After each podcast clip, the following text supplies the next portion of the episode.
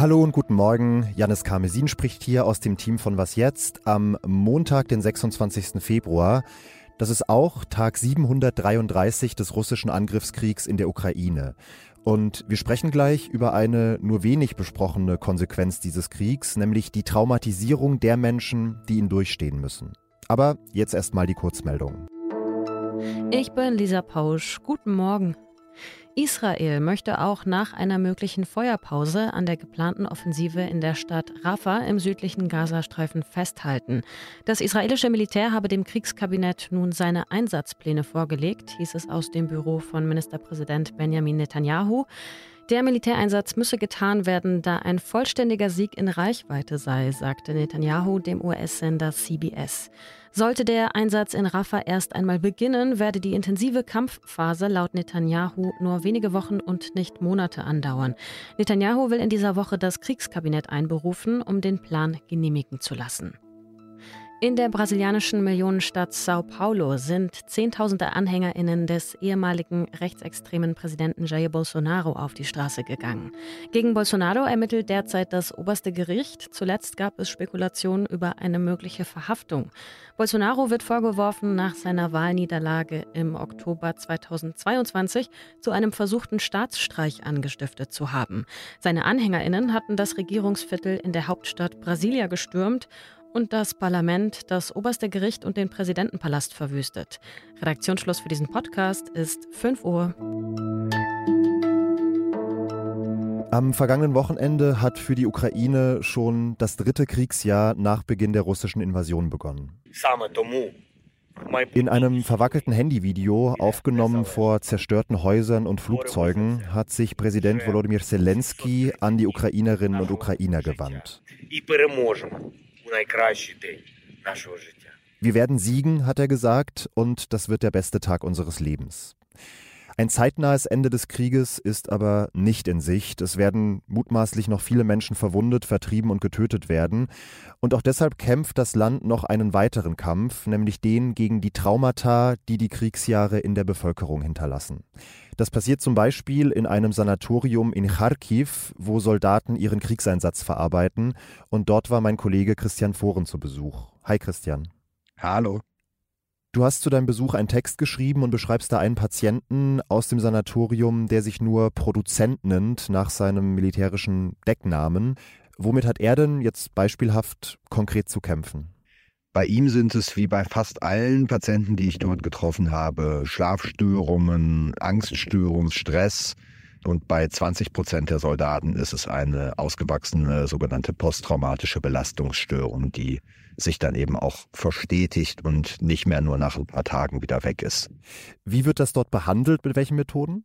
Die Soldaten, die in dieses Sanatorium kommen, die bleiben 14 Tage dort. Gesprächstherapien, es sind aber auch Lasertherapien, da werden elektrische Impulse ins Gehirn gesendet, sage ich mal ganz laienhaft. Das soll eben die, die Träume und den Stress kontrollieren. Es gibt aber auch eine Salzkammer, wo man einfach sitzt und in Ruhe atmet. Es gibt Aromatherapien. Es sind sehr viele eher niederschwellige Dinge, die die Soldaten mal so ganz, ganz notdürftig Erleichterung verschaffen sollen. Ja, ich glaube, notdürftig ist wahrscheinlich das richtige Stichwort. Mir kommen jetzt 14 Tage vor Ort sehr kurz vor. Wie nachhaltig ist so ein Angebot denn, um diesen Traumata zu begegnen? psychologisch gesprochen wahrscheinlich gar nicht nachhaltig. Wenn man dagegen rechnet, 14 Tage ist die Behandlung dort, eine posttraumatische Belastungsstörung dauert in der Behandlung im Durchschnitt so ungefähr drei Jahre. Und die Behandlung ist in ihrer Natur auch eine andere, als man es sich so vorstellen würde. Normalerweise, wenn Menschen Traumata erleben, dann versucht man sie danach auf ein normales, ziviles Leben vorzubereiten. Das, was dort gemacht wird, ist eher so eine Art ich überspitze es mal, Halbzeitansprache eines Trainers, da wird man nochmal motiviert, da wird nochmal das Ziel vor Augen geführt, warum die Leute das machen. So das grobe Rüstzeug auch an die Hand geben, dass die Patienten bestenfalls an der Front danach ein bisschen besser ähm, sich auch selbst helfen können. Also es ist sehr, sehr oberflächlich, muss man sagen. Das ist den Menschen dort auch bewusst. Hm. Aber in die Zukunft geschaut, spätestens mit Kriegsende, wird ja dann vermutlich auch massenhaft eine, eine deutlich nachhaltigere Therapierung notwendig werden. Wie ist die Ukraine darauf vorbereitet? Was kommt da auf sie zu? Die Ukraine ist gar nicht darauf vorbereitet. Ich weiß auch nicht, ob irgendein Land sich auf so etwas vorbereiten kann. Wahrscheinlich nicht. Äh, Schätzungen gehen alle von Millionen Menschen im Land aus, die eigentlich psychotherapeutische Betreuung bräuchten, die Hilfe bräuchten. Das wird dieses Land noch auf Jahre und Jahrzehnte auch nach dem Krieg äh, begleiten. Da wird noch ganz, ganz viel passieren müssen, dass man das aufarbeitet und das wird wahrscheinlich in großen Teilen niemals vollständig möglich sein. Das geht über Generationen. Das als kurzer Einblick. Den ganzen Text von Christian verlinken wir in den Show Notes. Erstmal aber vielen Dank. Danke dir. Und sonst so? Vor gut acht Jahren hat eine kolumbianische Expedition vor der Küste von Cartagena einen ziemlich spektakulären Fund gemeldet. Sie hat nämlich damals die San José entdeckt, ein Schiff voller Tonnen von Gold, Silber und Schmuck, das seit der Kolonialzeit verschwunden war. Der Schatz liegt bis heute da unten, 600 Meter unter dem Meer und soll mittlerweile mehrere Milliarden Dollar wert sein. Jetzt hat die kolumbianische Regierung angekündigt, Teile dieses Schatzes bergen zu wollen und deshalb hat sich um dieses Schiff eine postkoloniale Debatte entwickelt. Denn Spanien sagt, na, das Zeug gehört uns, denn die San José war ja ein spanisches Schiff. Die kolumbianische Regierung sagt dagegen, naja, wir sind aber nicht mehr in Kolonialzeiten, wir behalten diesen Schatz und bringen ihn in ein Museum. Und dann hat sich noch das indigene Volk der Caracara eingeschaltet und gesagt, streng genommen waren das ja Besitztümer unserer Vorfahren, wir hätten wenigstens ein paar der Objekte ganz gerne zurück. Der Ausgang dieser Debatte ist offen, aber vielleicht erledigt sich das Thema auch von selbst, denn eine Marineforscherin hat angemerkt, dass nach drei Jahrhunderten im Salzwasser die Edelmetalle jede Menge physischer und chemischer Veränderungen durchgemacht haben und sich dieser Milliardenschatz bei der Bergung möglicherweise auch einfach auflösen könnte.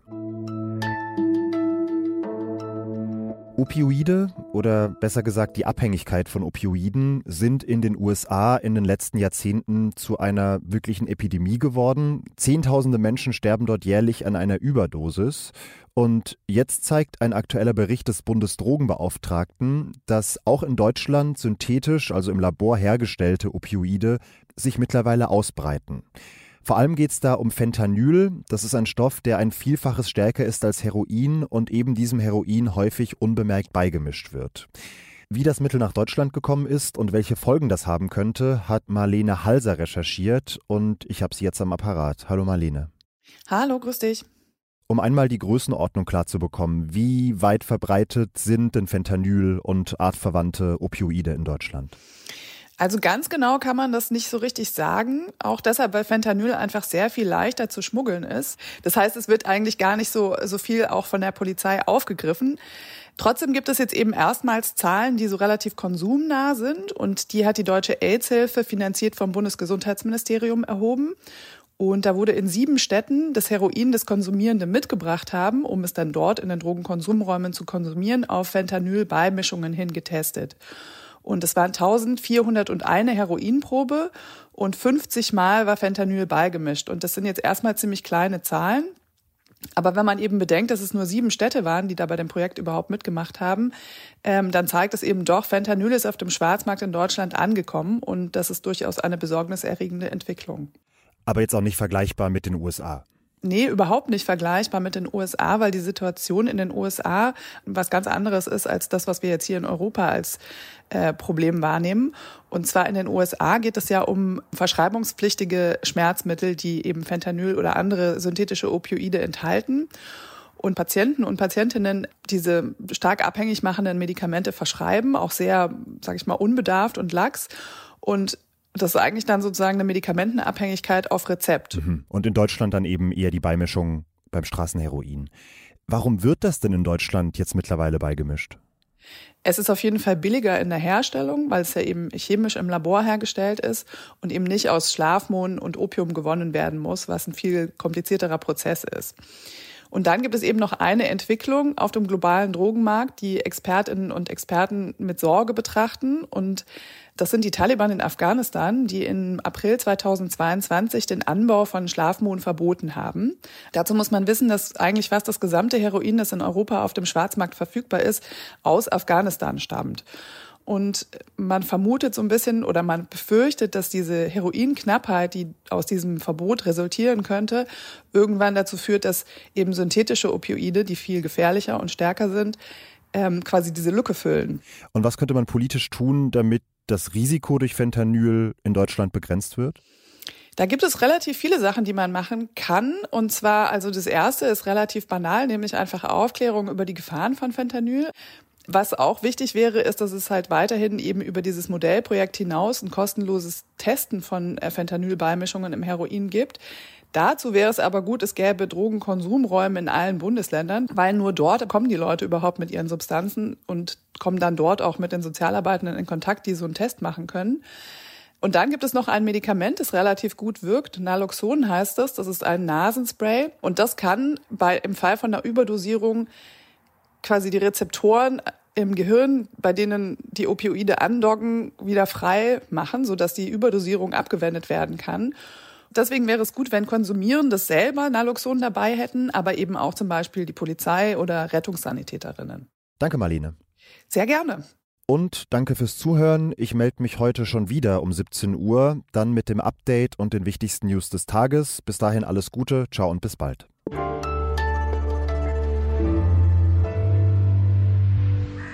Ah ja, und noch liebe Grüße an diesen Stargast auf Christians Aufnahme aus Potsdam.